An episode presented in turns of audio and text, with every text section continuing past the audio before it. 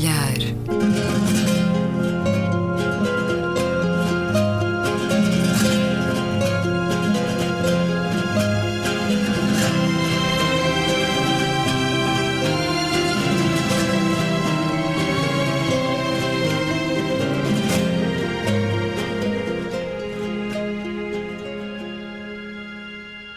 Bem-vindos a um certo olhar. É uma conversa na Antena 2 com Luísa Schmidt, Gabriela Canavilhas, António Araújo e Luís Caetano.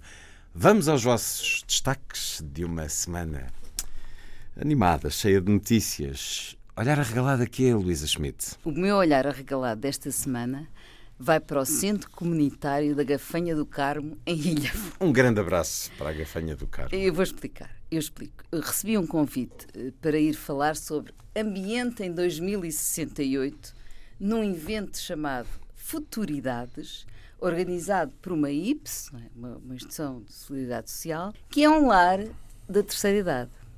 O convite parecia uma coisa um pouco remota, mas a forma como foi colocado e a insistência persistente com que foi feito despertou-me realmente a, a curiosidade. Uh, pensei, mas o que é que um lar de idosos há de estar interessado no estado do ambiente em 2068? Uh, eh, e bem, e a minha surpresa, quando lá cheguei, aceitei com muito gosto, e ainda bem que aceitei, porque a minha surpresa foi total e fantástica. Aquele é, é, é único. Eu acho que é um centro comunitário para idosos único do país do maior dinamismo e inovação, onde há uma equipa de, portanto, que trabalha ali, que é de facto extraordinária, um, consegue manter um nível de atividade, interesse, alegria surpreendente no conjunto dos seus utilizadores e à volta deles. Faz também uma ligação importantíssima entre toda a sociedade local, todas as idades e os idosos que se encontram no lar.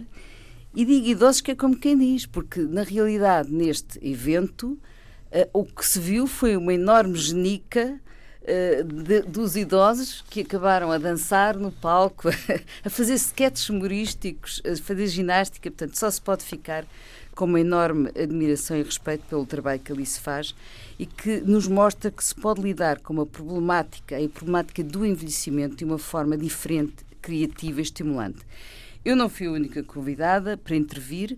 Uh, houve músicos como o Pedro Brunhosa, políticos, estava, esteve a Catarina Martins, o Luís Montenegro, humoristas, o Luís Filipe Borges, jornalistas como Ana Galvão, ex-futebolistas como o Nuno Gomes, enfim, uh, uh, que entremeavam com outros, com os tais sketches, com as tais entradas destas pessoas que estão ali naquele lar.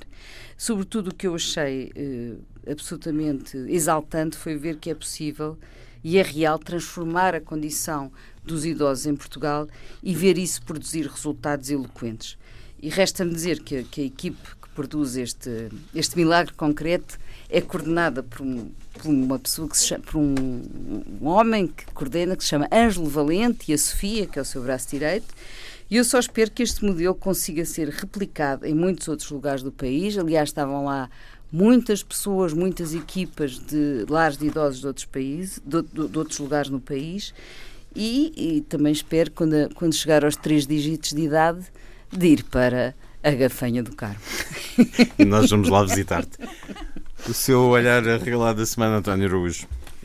Eu poderia falar dos 120 anos do Aquário Vasta Gama, que merece ser saudado. 120 anos, um dos mais antigos museus eh, do país e, e, talvez até mesmo da Europa.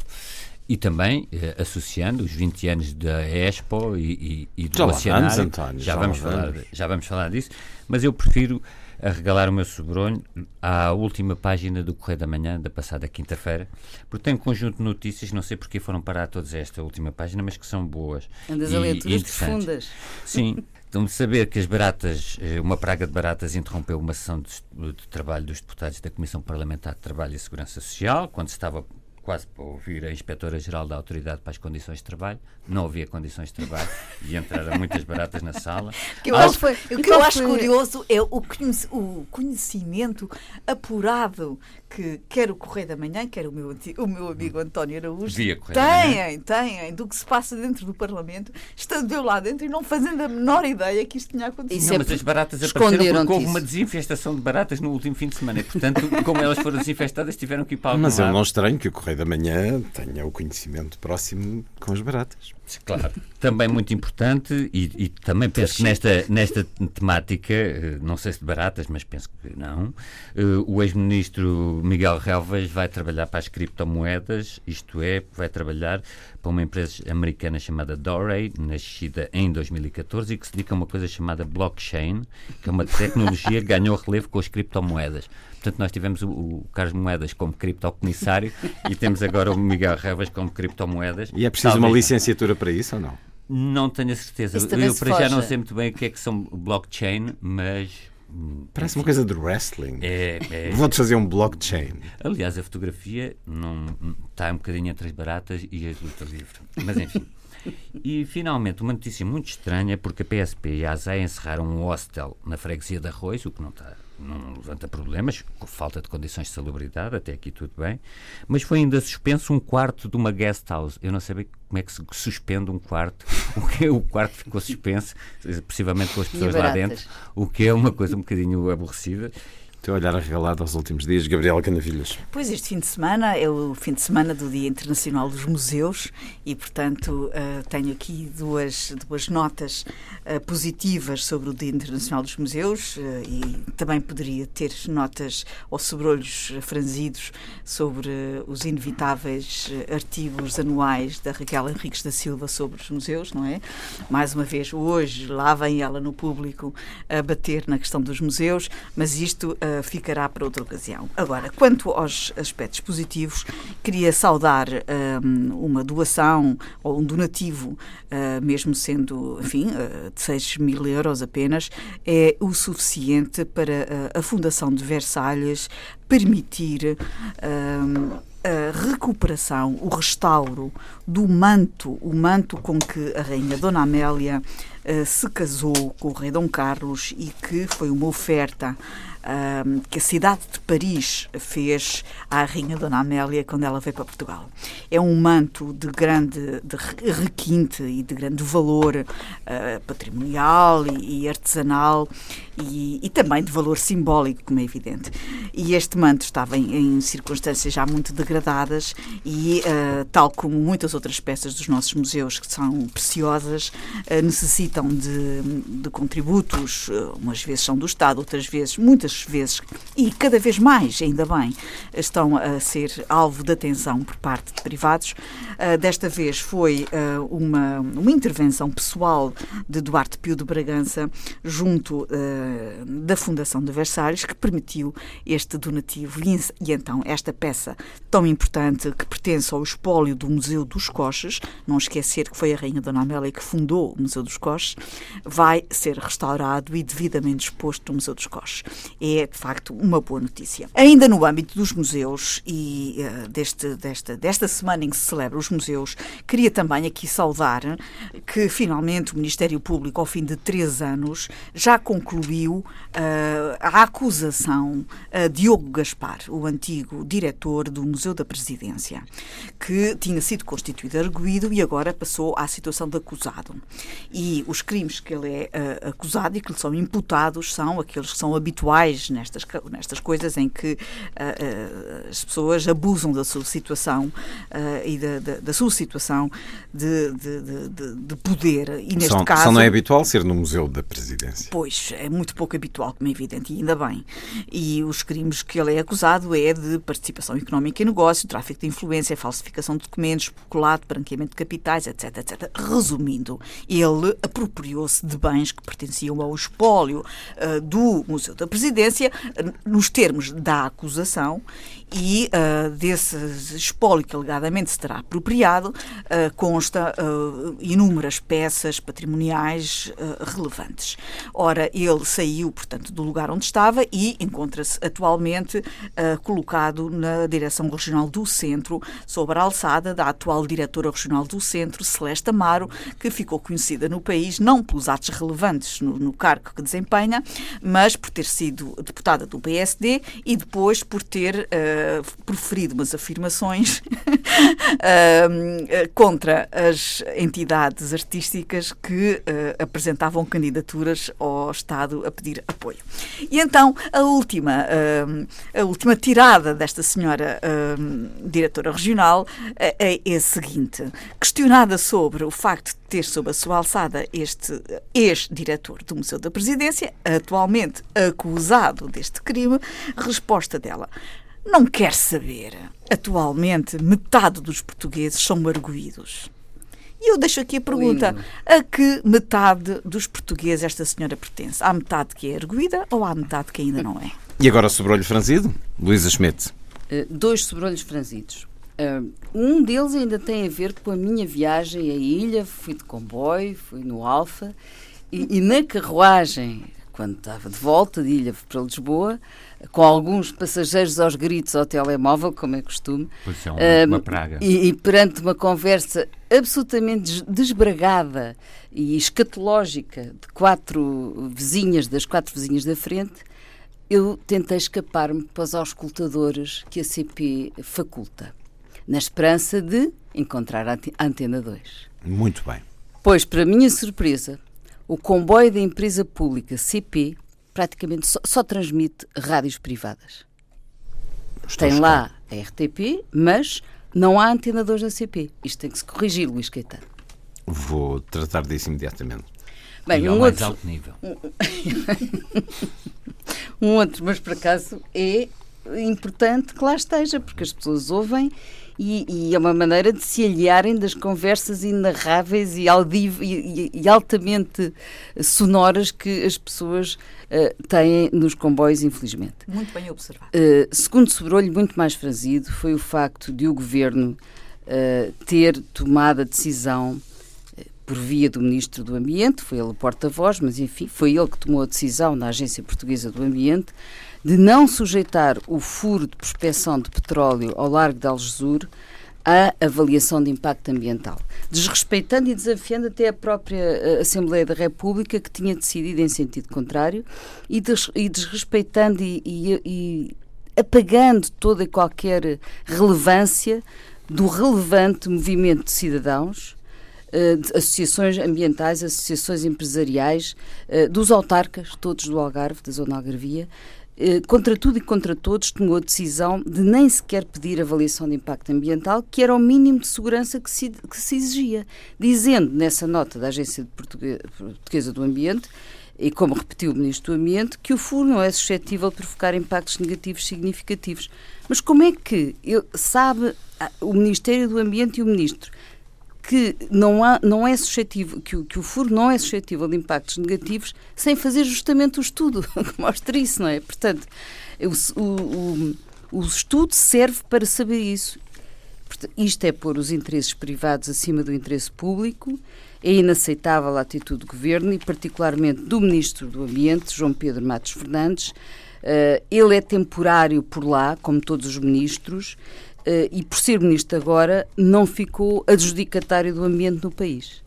Uh, o desembaraço que ele usou para medidas e que, usa para, que usou para medidas como esta, nunca usou até agora com coisas eh, muito mais importantes e absolutamente cruciais para a qualidade ambiental e dos valores da natureza no país. Aí ele não tem tido despacho nenhum. Portanto, inaceitável este caso, que ainda não vai parar aqui, porque vai haver várias, vai haver, vão continuar as, as movimentações e também as previdências cautelares. Eu só gostava de fazer um comentário, Luísa. Não, não tirando razão, até porque não é o meu campo, e eu própria já me uh, deixei uh, convencer pela bondade dos teus argumentos em programas anteriores. Mas, do ponto de vista procedimental, eu não posso deixar de ser sensível ao argumento que uh, ouvi do Ministro uh, relativamente à, uh, à necessidade de se dar crédito aos técnicos. Isto é, quando se alega contra o poder político que o poder político não pode tomar decisões sobre o parecer dos técnicos. Mas quais técnicos? Não sei. Ah, uh, mas quando se alega que não se pode ir por cima dos técnicos e que os, que os políticos não podem desrespeitar a opinião dos técnicos, não se pode pedir depois o contrário, quando os técnicos vão num sentido que o poder político desrespeita os técnicos no outro sentido. Eu quero ver os Portanto, eu só queria era apenas uh, dar nota deste ponto de vista, porque isto é importante. Uh, pronto. Agora, relativamente. Não, deixa-me só rebater, é porque eu não percebo que técnicos é que estás a falar e a própria APA reconhece, a Agência Portuguesa do Ambiente reconhece que a totalidade dos pareceres feitas por muitos técnicos da sociedade civil, das universidades, etc., manifestam-se a favor de um procedimento, de um procedimento de avaliação de impacto ambiental do projeto em análise. Ora, sendo a APA um organismo governamental que deve defender o ambiente e representar os, decisões, representar os cidadãos, não é? A decisão nunca poderia ser pela não sujeição à avaliação de impacto ambiental. E relembro ainda outra coisa: aquele grande acidente que todos nos lembramos que foi no México foi justamente um furo de prospeção. Pronto. O que eu ouvi foi aquele... que havia uma posição que não era do ministro, mas sim de quem tinha uh, uh, o conhecimento técnico para uh, dar esse parecer, de que naquele caso não era necessário. Pronto. Mas sobre esta matéria, pois, apenas queria é... chamar a atenção do seguinte: a, a, decisão política nunca se deve sobrepor à decisão Mas não técnica. É o, não é, quer dizer, Pronto. então mostre, traga cá esses pareceres desses técnicos, que eu não sei quem são e que não estão revelados, nem, estão em consulta, nem foram consultados pela, pelos cidadãos interessados nestes assuntos. Pronto, se for esse têm o caso, direito tens, tens, a ver toda os, a razão, mas é preciso ver que esses pareceres. quem está a ouvir tenha também essa noção. Não se pode exigir que a política se sobreponha aos pareceres técnicos e depois, quando existem pareceres técnicos, num determinado sentido, não, exigir que a política se sobreponha para ir ao encontro de uma movimentação popular. Sobre isso. Uh, voltaremos a falar. Voltaremos a falar e, naturalmente, uh, e sobretudo as, o que me interessa opiniões é são, são, sempre não. muito bem fundamentadas e, e eu sou a primeira a reconhecê-los. Agora, a, a minha opinião negativa, não posso, não podemos, certamente todos nós, contornar o que aconteceu em Israel uh, esta semana. É absolutamente gravíssimo. Uh, ouvi até alguém dizer com muita propriedade que Donald Trump tinha as mãos com sangue esta semana porque aquela decisão uh, que eu, aliás, que há muitos meses atrás disse que nunca iria acontecer, porque era tão estapafúrdia que nunca iria concretizar-se, afinal concretizou-se da mudança da, da, da, embaixada para Israel. E tudo o que se deu a seguir uh, é consequência direta dessa decisão e a responsabilidade direta de Donald Trump. Portanto, aquelas 60 mortes foi, foram consequência da decisão de Donald Trump. E, e, portanto, uh, não há dúvida que nós temos que eh, abordar este assunto e, sobretudo, uh, também uh, não deixar aqui de fazer um reparo à embaixadora na ONU, a Nikki Haley, que ainda teve o desplante de dizer que Israel mostrou contenção em Gaza. Como é que se pode ter contenção em combater com balas e com armamento poderoso uns desgraçados que estão com fundas e com pedras? Deixa-me ler aqui. A desproporção dos meios é, foi das coisas mais, uh, mais chocantes. A desproporcionalidade que conduziu já a perto de uma centena de mortos e a milhares de feridos, até nestas semanas em que tem uh, sido feita a grande marcha do retorno. Os palestinianos procuram lembrar o direito de retorno dos refugiados que fugiram ou foram expulsos a quando da criação do Estado de Israel, uma ação que se vinha a realizar às sextas-feiras desde 30 de março até à última terça-feira. 97 manifestantes foram mortos e 12.271 pessoas foram feridas, diz a ONG Medical Aid for Palestine, que contabiliza mais feridos do que em toda a última guerra de Israel contra o Hamas em 2014. Estou a ler as notas de Maria João Guimarães, em Jerusalém, enviada do público, que diz: Os manifestantes que estão perto da fronteira vão com pedras, muitos de cara tapada, põem pneus a arder para dificultar a visibilidade dos snipers que estão do outro lado, a poucos metros. Alguns tentam lançar papagaios com coquetéis Molotov para provocar incêndios em Israel. Muito perto há um kibbutz, campos agrícolas, e já houve um incêndio. Mas em mais de um mês não houve qualquer israelita ferido ou atingido. Nenhum israelita foi ferido em mais de um mês. Os manifestantes estão desarmados, não houve qualquer disparo de armas ou rockets contra Israel. António Guterres disse que está preocupado. A Amnistia Internacional fala em crime de guerra, uma grande disparidade e há, claro, organizações um pouco por todo o mundo a assinalar essa desproporcionalidade, essa violação de direitos humanos, até com pequenos símbolos, como o facto do Teatro Nacional da Ana Maria II de Tiago Rodrigues ter cancelado a participação num festival em Jerusalém, com críticas do embaixador israelita em Portugal. Ouvimos Netanyahu contentíssimo, felicíssimo na inauguração da Embaixada em Jerusalém, até por ter ganho o Festival Eurovisão da Canção. em Lisboa, uh, babando-se com isso. O que é que é possível fazer, Luísa Schmidt? Bem, sobre o que aconteceu em Israel, é revoltante e é inaceitável. Uh, para mais, ainda outro aspecto: o exército israelita, que é altamente sofisticado, tem outros meios dissuasores eficazes. Portanto, foi uma decisão mesmo criar este morticínio.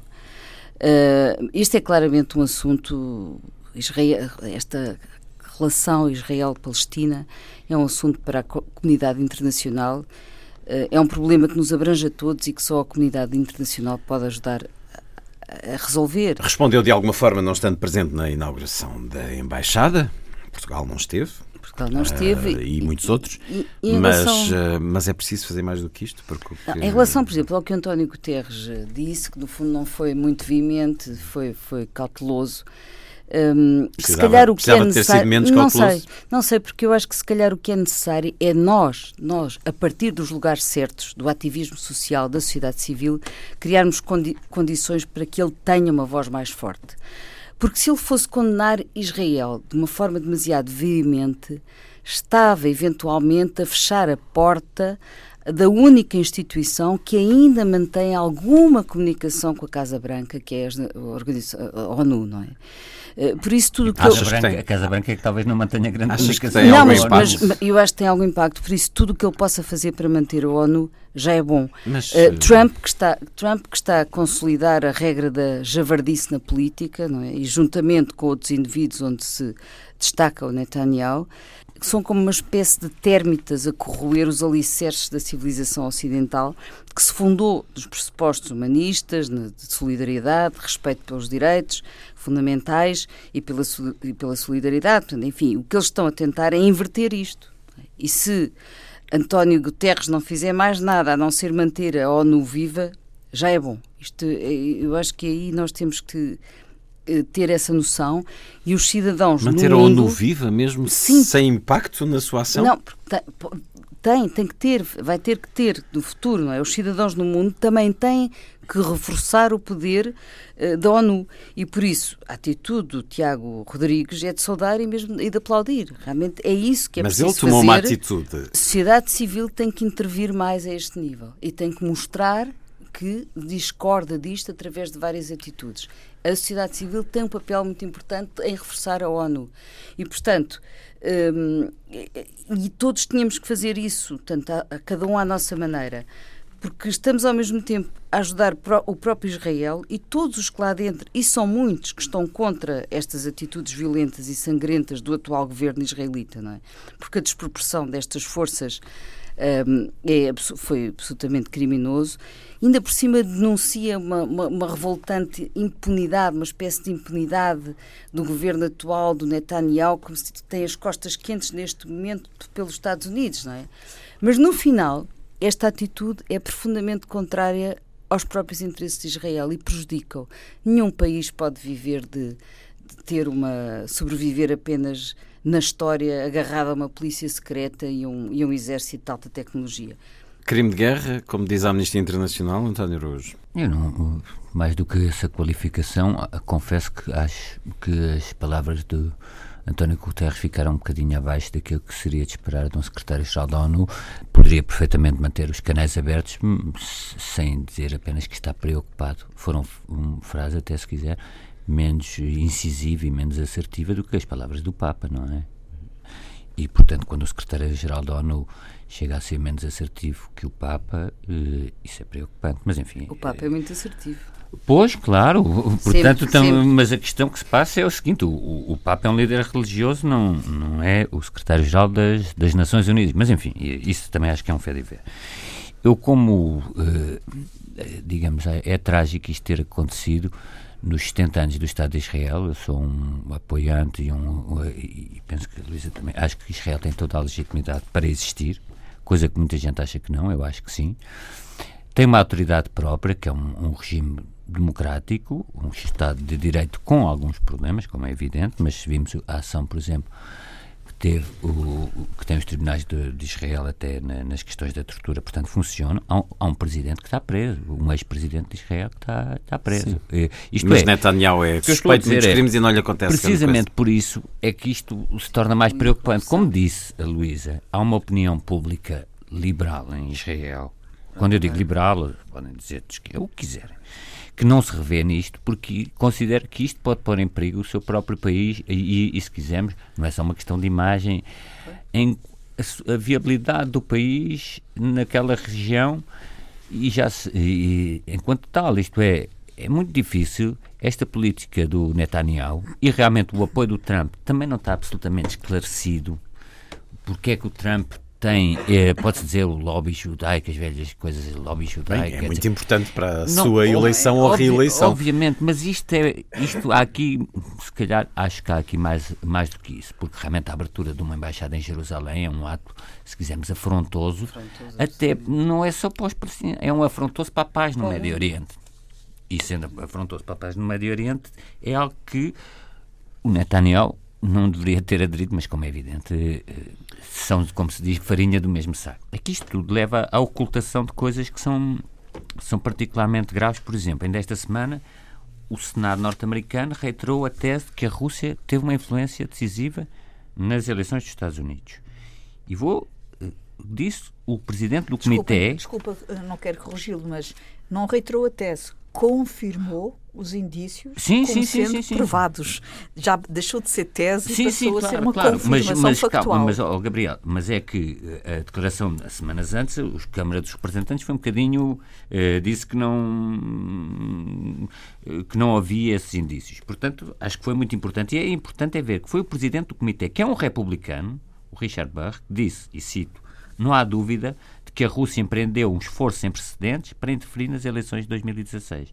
O senador democrata foi mais longe, mas enfim, o que eu quero dizer é que o, o senador democrata disse mesmo: houve um esforço russo ordenado pelo próprio presidente Putin com o objetivo de ajudar Donald Trump e prejudicar Hillary Clinton. A questão é agora a consequência. Mas, cara, o que eu quero Vivemos dizer é, sem é que nós temos que aprender que neste mundo globalizado e, com, se quisermos, com esta política transfronteiriça, as categorias. Não estou a dizer aquela ideia de que a esquerda e a direita desapareceu, o fim da história, Fukuyama. Mas nós vamos encontrar muito regimes como o russo, que supostamente é de esquerda, a apoiar um Trump, e como vemos, a China muito, uh, muito a investir, o investimento chinês na Europa este ano aumentou 34%. E é um regime proto-capitalista, mas é um capitalismo de Estado. E a, e a, e a Europa não conseguiu um acordo para travar a onda de compras chineses. A França, a Alemanha e a Itália criam um mecanismo de travão.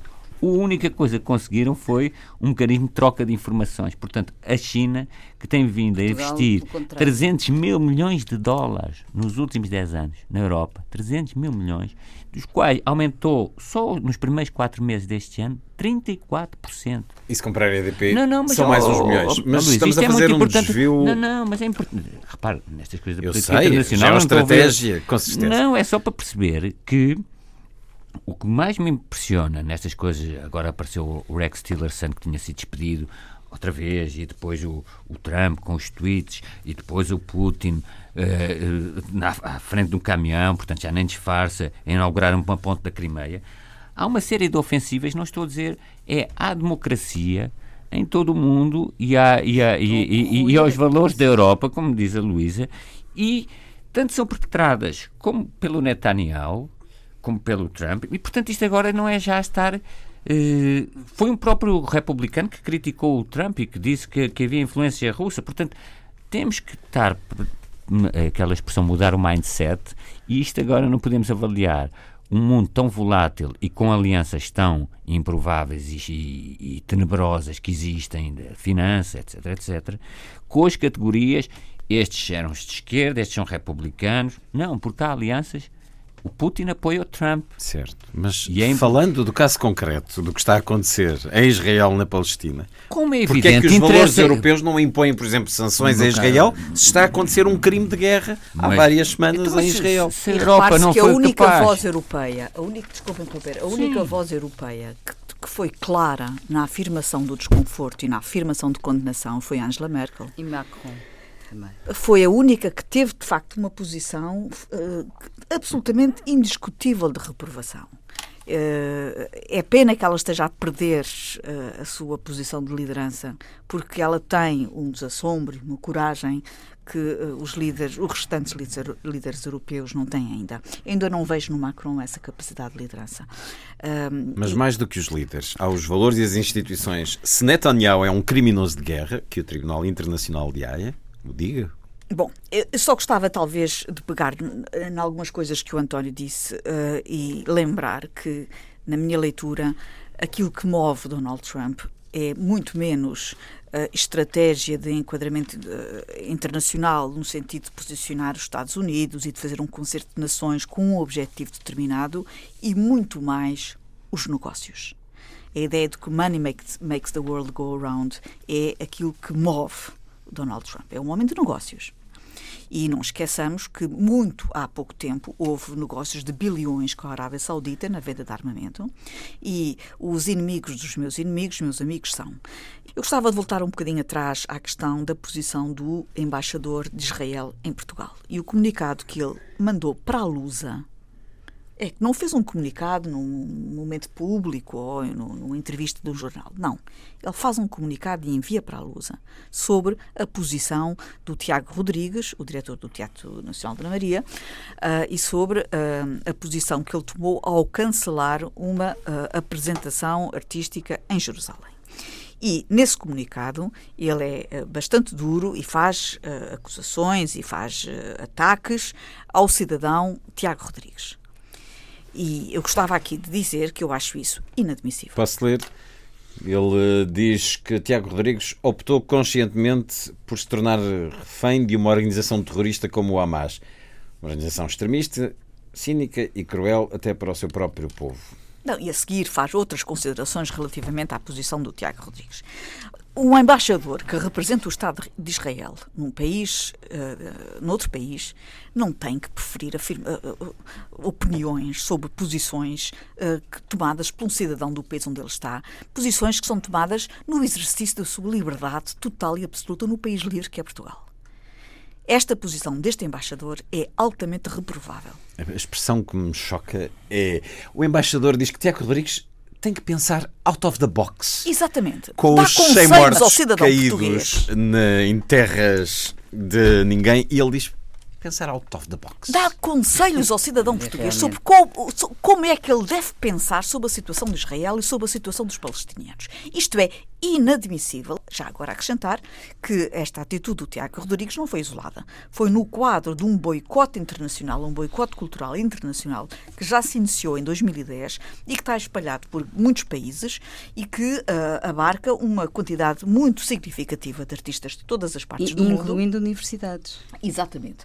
Uh, de muitas partes do mundo e que tem vindo paulatinamente a, a, a desenvolver-se e que agora, nestas últimas semanas, ou melhor, nesta semana, teve um aumento exponencial devido aos acontecimentos recentes. Portanto, uh, fica aqui também esta chamada de atenção uh, ao Sr. Embaixador uh, para se tornar um pouco mais comedido no país que o acolhe e com o qual ele deverá ter relações mais cordiais. Vamos seguir, creio que ainda tens outro. Tenho, tenho uma outra chamada de atenção. Franzido. Vou tentar ser muito rápida. Uh, mas com todo o respeito por quem dirige a Santa Casa da Misericórdia, que de resto é um amigo meu, eu queria aqui uh, questionar enfaticamente a opção da Santa Casa da Misericórdia em patrocinar patrocinar uh, um festival de fado em Alfama. Eu sou uh, o grande apreciador de fado. Fado é património da humanidade, fado é a nossa música do coração. São festivais que costumam do, ter do, do muita correspondência afeto. do público, muita presença, portanto, capazes de se autossustentar. Com certeza, mas se a Santa Casa a da Santa Casa tem dinheiro com... disponível, se tem dinheiro disponível, mesmo apesar das assimetrias que Portugal ainda tem, assimetrias sociais graves, deverá na minha opinião, orientá-la, a orientar essas verbas para recuperação de património, apoio a entidades no campo da formação cultural, apoio a concertos, se quiser, ou atividades artísticas no domínio da investigação, da investigação histórica e nunca a espetáculos de grande público, sejam eles ópera ou fado. Uh, isto até pode fazer parecer ao povo que 200 mil euros é coisa pouca e, sobretudo, contribui para a indefinição do perfil empresarial da Santa Casa da Misericórdia, que esteve tanto em causa recentemente com este posicionamento da Santa Casa no capital do Montepio. Portanto, foi uma má ideia e fica aqui também o meu olhar muito negativo. São 200 mil euros com que a Santa Casa apoia esse festival, que é, é um festival liderado por Luís Montes. Luís Montes. Um festival de fado em Alfama que só vai decorrer em setembro, mas uh, podia ser patrocinado por qualquer outra instituição que não a Santa Casa da Misericórdia. Eu também acho uma, uma atitude completamente absurda. Uh, a Misericórdia devia investir uh, dinheiro em outras coisas, como a Gabriela disse, devia ser, por exemplo, um grande protagonista da reabilitação urbana, porque tem imenso património na cidade de Lisboa, e de habitação social, ela própria. Portanto, claro que já faz muito de apoio social, nós sabemos isso. Agora, o ponto nevrálgico é esse e não andar a, a fazer estes, estes patrocínios que, que são absolutamente são absurdos. O seu sobrolho franzido, a semana que passou, António Araújo. Li um artigo impressionante no New York Times sobre a reeducação, o que é que a China quer dizer com reeducação. Num, em apenas um ano, com, internou 500 mil eh, pessoas da minoria uigur, do oeste da China, que estão atualmente detidas num, para um internamento para reeducação. Portanto, isto diz muito o que é a China. E quando nós vemos aqui. Sim, e quando nós vemos aqui empresas a querem comprar a EDP e ficar com os centros, nós devemos perceber que os nossos centros de decisão estratégica, estas empresas, não são como as empresas privadas, se quisermos, do Ocidente, em que têm, apesar de tudo, alguma autonomia em relação ao Estado. As empresas, todos nós sabemos, dentro daquele capitalismo de Estado chinês, chinês, uma empresa na China não pode fazer estes investimentos sem ter o aval ou até mesmo a promiscuidade do poder político a mais alto nível. E é um poder político antidemocrático, ou totalitário, ou autoritário, que interna 500 mil pessoas, nós estamos a falar em meio milhão de pessoas, eh, que nós temos que saber com quem é que andamos a fazer negócios. Não, não estou a falar de Portugal, estou a falar da Europa toda, que, mais uma vez, foi incapaz de chegar a um consenso para, para, sobre os investimentos estratégicos chineses. A Alemanha e a Itália, de certa forma, tentaram, mas foi derrotado.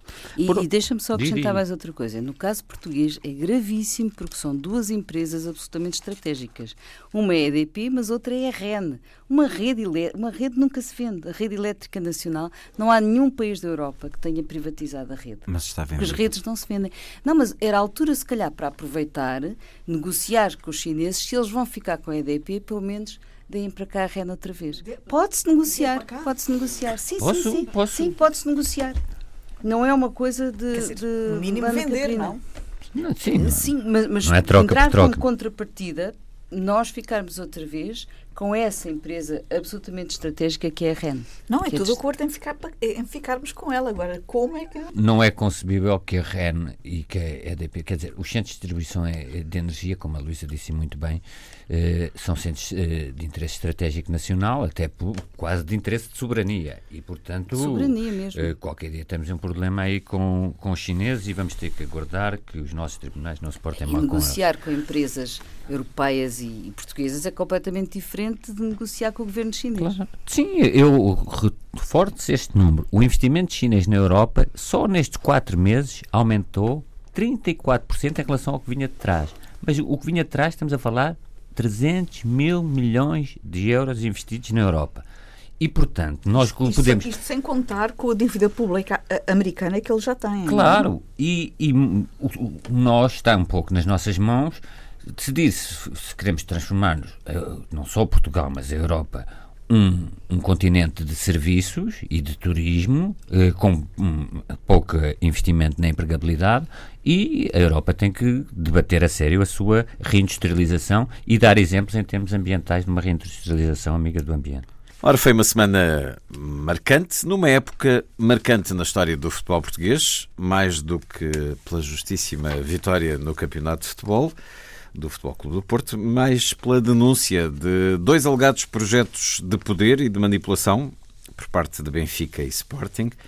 À Justiça aquilo que é da Justiça e esperamos que de forma competente se decida sobre a existência ou não de crimes gravíssimos, mas tudo o que já se sabe com alguma certeza é muito inquietante. Tudo o que aconteceu esta semana aproxima-se de atos de terror e atos de presumível corrupção numa das áreas que mais motiva, mais une os portugueses ou separa.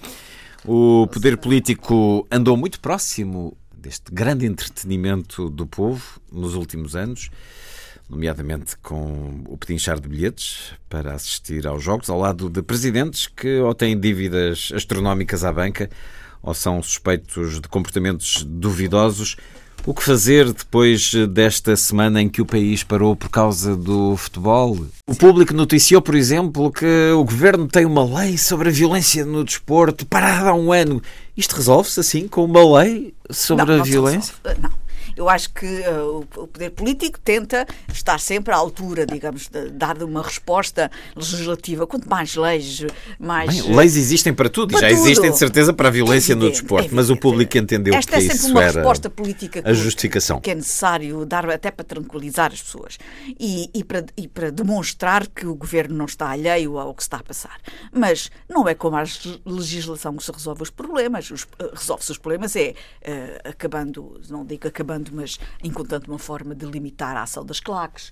Uh, acabando, desculpe, não é pois, limitar, é acabando. Eu não falei em acabar porque eu não sei muito bem o que é que elas fazem e ouço dizer que elas são importantes para animar a malta, não sei. Isto é muito importante. Uh, agora, eu não gosto destes paralelos. Como eu não é estou dentro... falar das faixas de gás e tudo. Quando nós temos casos de barbárie aqui, toleramos. Agora, estes hooligans, a verdade é que estes hooligans revêem-se no seu líder. O líder do, do, do Sporting não é um hooligan. Uh, Costuma-se dizer que uma instituição uh, é aquilo que for o seu líder.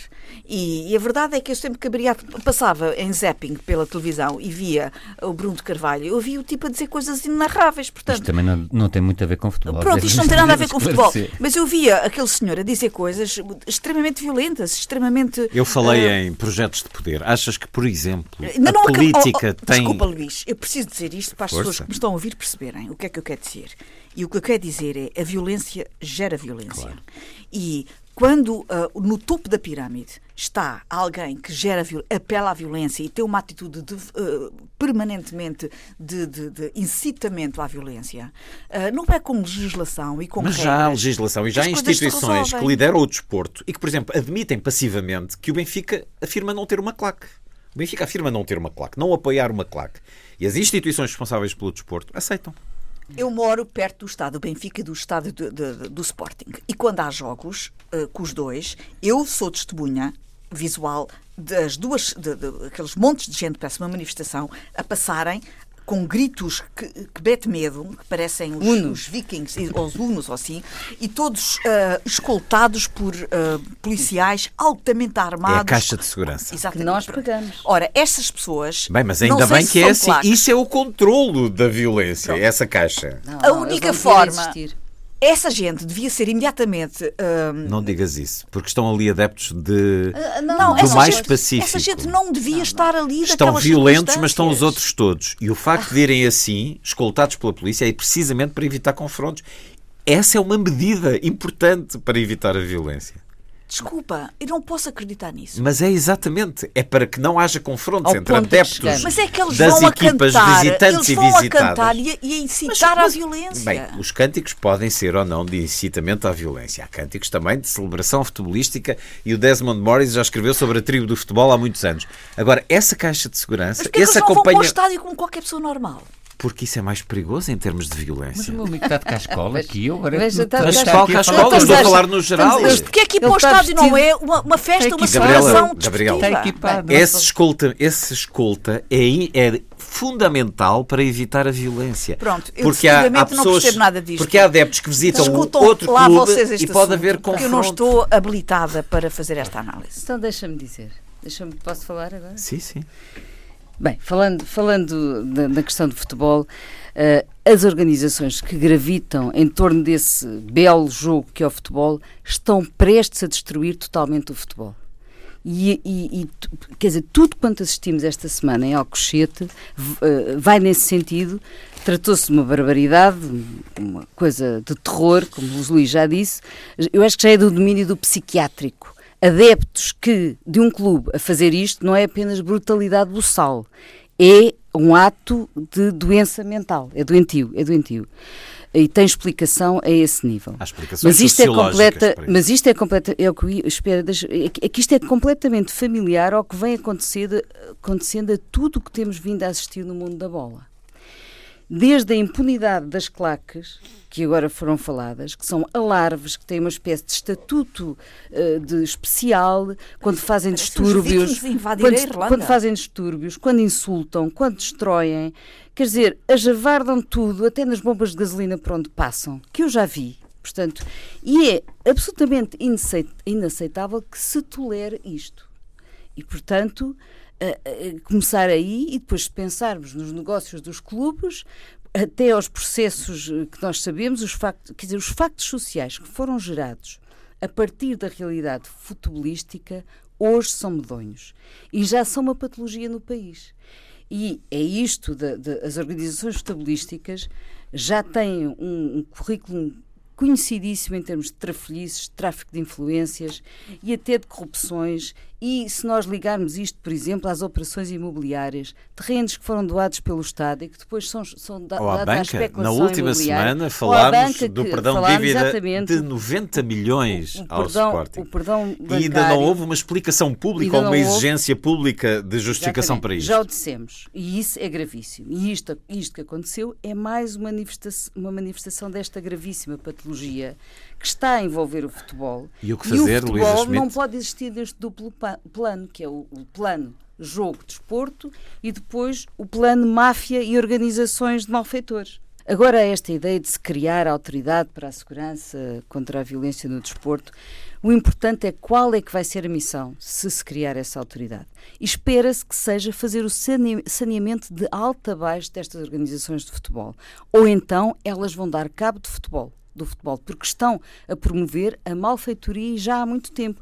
Este episódio, como eu disse, é apenas eh, é um cumular, um cúmulo, mas o mundo do futebol e os seus, por exemplo, os seus comentaristas, nós somos todos os dias bombardeados são quase todos uns grunhos. Alguns é... não são, alguns não, não são. Não, não digas isso porque uh, mas pessoas... é raro. Mas, mas repara, só mas, vê quem quer. Ouve. Só ouve não, quem quer. Não é verdade. Não é verdade. As televisões são espetáculos lamentáveis de, de, violência verbal e até gestual e estão a corroer a educação, a amabilidade. São espetáculos a, alguns a e alguns comentadores. A limpidez de penso, eu gostava de dizer, há outros que não são assim, não é? Mas em geral tudo isto que, está, que estive aqui a falar, que tem a ver com estas organizações futebolistas, estão a corroer a educação, estão a corroer a, a limpidez de pensamento, o convívio normal e civilizado entre pessoas. E isto está a ter um efeito de apodrecimento e putrefação, e eu espero que esta autoridade venha com uma missão efetiva, mas tem que ir de alto a baixo, tem que ir a tudo. A tolerância a tolerância que se sente uh, por parte de, das forças policiais, por exemplo, em relação a este mundo do futebol, é algo que uh, também é inaceitável. Porquê é que em concordo, dia de jogo, não concordo porquê é que em dia sim. de jogo se pode estacionar o Na carro em qualquer circular, sítio? por exemplo. Sim, Porquê é que se pode é estacionar grave. o carro em qualquer sítio? Hum.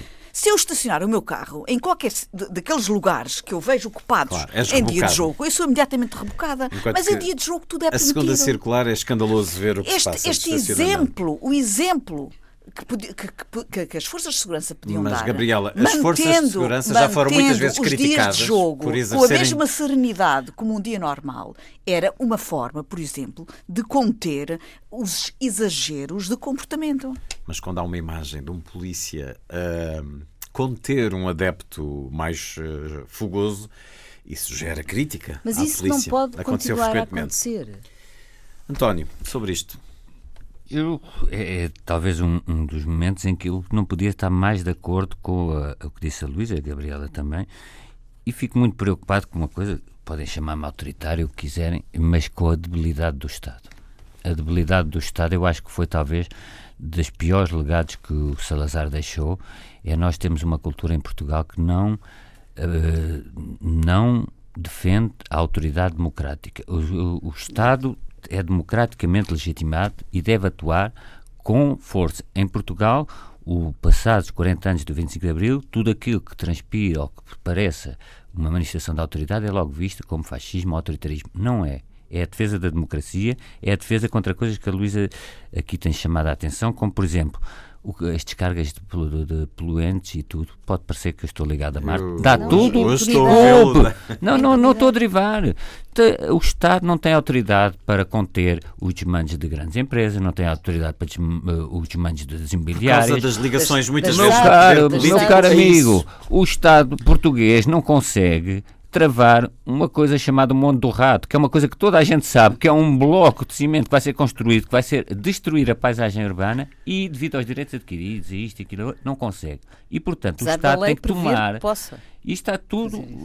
A questão do ambiente e do desporto não estão. É, todos estes fatores. O Estado tem que controlar o que se passou com os incêndios, com, com mão pesada, tem que controlar o que se passou em tanques porque sucedem-se os casos de corrupção. Agora, o, o, reitor da Universidade Fernando, Fernando Pessoa, um julgamento à porta fechada, não transmitem. E uma pena suspensa. É, mas quer um... dizer carimbo de mais, um, mais uns casos, abrimos as, uh, um, um, caso de uma descoordenação completa nas, nas, nas uh, equipas de violência doméstica. Mas para além de estar então quase tudo mal e tudo por fazer, amigo, António não, Araújo, não é aquela... o que fazer no caso do futebol? Uma vergonha pior que a do Bruno de Carvalho são as duas pessoas, que eu nem sei quem são, portanto é tudo uma cambada, e, são, e quero utilizar essa expressão, é, as duas pessoas que estão a segurar como presidente. Não sei quem é, mas sei que, por exemplo, lá... Não, não são duas pessoas, são várias, faltam demitir-se duas, se calhar Sim, as duas pessoas pessoas que não se demitem. Quando estivermos aí para o ar no domingo ou na segunda, as coisas já não já Sim, mudaram. mas nessa esfera gravita uma pessoa chamada Jaime Marta Soares, que foi durante anos, nem sei se ainda é, um dinossauro autárquico, um homem que está eh, no futebol, está nos bombeiros, está no não sei quê,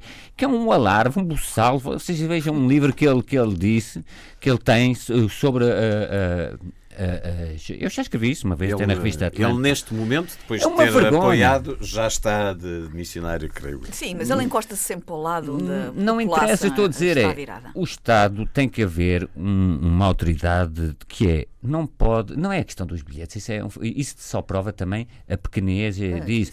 São, secundário, não pode haver estas... Como é que vocês acham que isto é secundário se nós vemos o primeiro-ministro ao lado é dos presidentes não, dos clubes não é, não, que são os responsáveis não, pelo estado das coisas? Eu não estou a relativizar. e, e, não é só estar ao lado, é pedinchar bilhetes. Houve um acelerar na degradação do futebol muito grande. E como veja, por exemplo, o caso do Platini na na, na Europa, etc. Portanto, como diz a Luísa, e muito bem, para quem gosta de futebol é que se devia estar a mobilizar.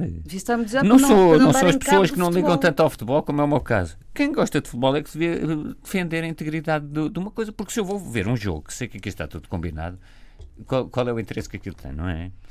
Mas e não falamos, Podem matar e não falamos um, da questão sim, do Isso jogo. é uma generalização. Os jogos não. E não falamos do que está Não está sequer provada é? a corrupção. Da, da compra, da compra de árbitros, da oh, compra meu de caro amigo, mas, mas as suspeições que andalastram destroem um, um, podem destruir a, uma a generalização é o meio caminho para não se fazer nada. Mas Nós estamos aqui com casos muito concretos de construção de poder de forma ilícita. Claro. Suspeitas. Mas por isso é que a autoridade do Estado.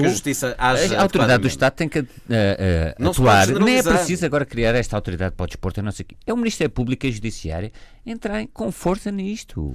Estamos em fundo com a música que nos remete para uma data feliz de há 20 anos. Na próxima terça-feira passam duas décadas sobre a abertura da Expo 98.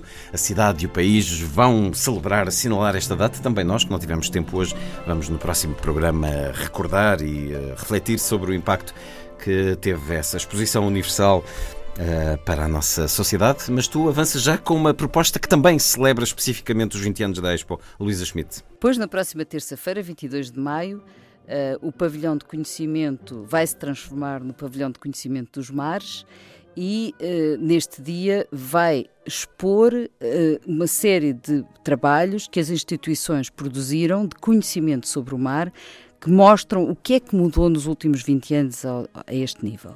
É, é uma aventura de exploração marinha, com atividades práticas sobre a saúde do oceano, conversas entre o público e os cientistas sobre o que são hoje os desafios da atualidade, eh, desde os plásticos à biodiversidade, à alimentação sustentável, etc. Eh, também vai haver uma, uma, o prato do dia da chefe Patrícia Borges, da Escola Superior de Turismo eh, do Instituto Politécnico de Leiria, que vai mostrar como é que espécies que se valorizam menos comercialmente podem ser uh, alvo de gastronomia requintada. Vai inaugurar a exposição Scotland Sea, da autoria de artistas plásticos e surfistas, uh, o Shandy Kreutzeder e o João Parrinha, que constroem esculturas a partir de lixo recolhido nas praias e no mar. E vai ser lançado o fotocatálogo A História do Pavilhão dos Mares ao Conhecimento.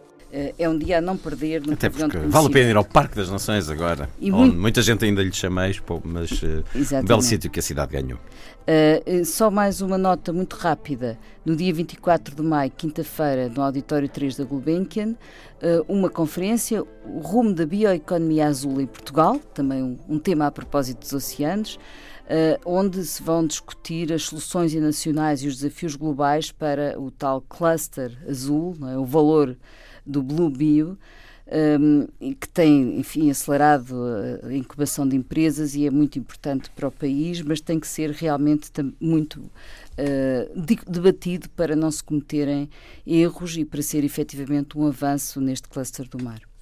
António Araújo, a sua sugestão para os próximos dias? Estamos em tempo de celebrar o Dia dos Museus. Eu sugeria a ida ao Museu Machado de Castro, a renovação do Museu de Machado já aqui há uns anos, mas é um museu extraordinário em Coimbra e, e, é pena que o Museu de História Natural, o Museu Zoológico, integrado no Museu de Ciência, ainda esteja muito decrépito, como acontece em muitos museus de História Natural, mas eu recomendava muito uh, que uh, quer o Museu de Ciência, quer o Museu de Machado de Castro em Coimbra.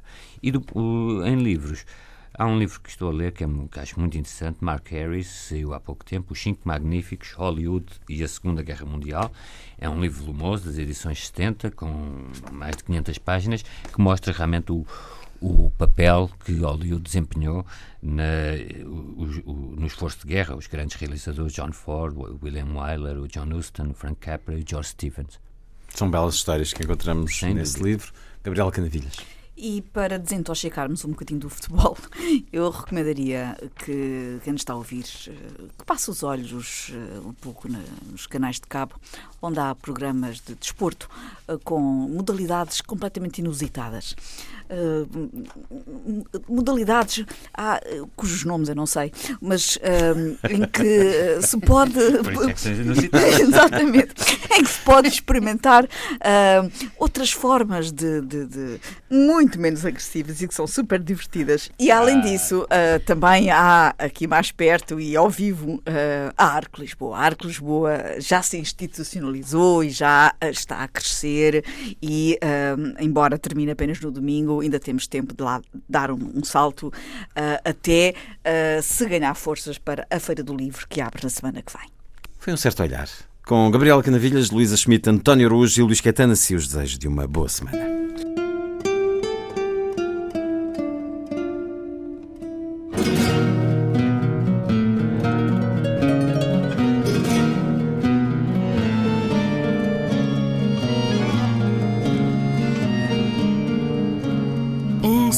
Certo olhar.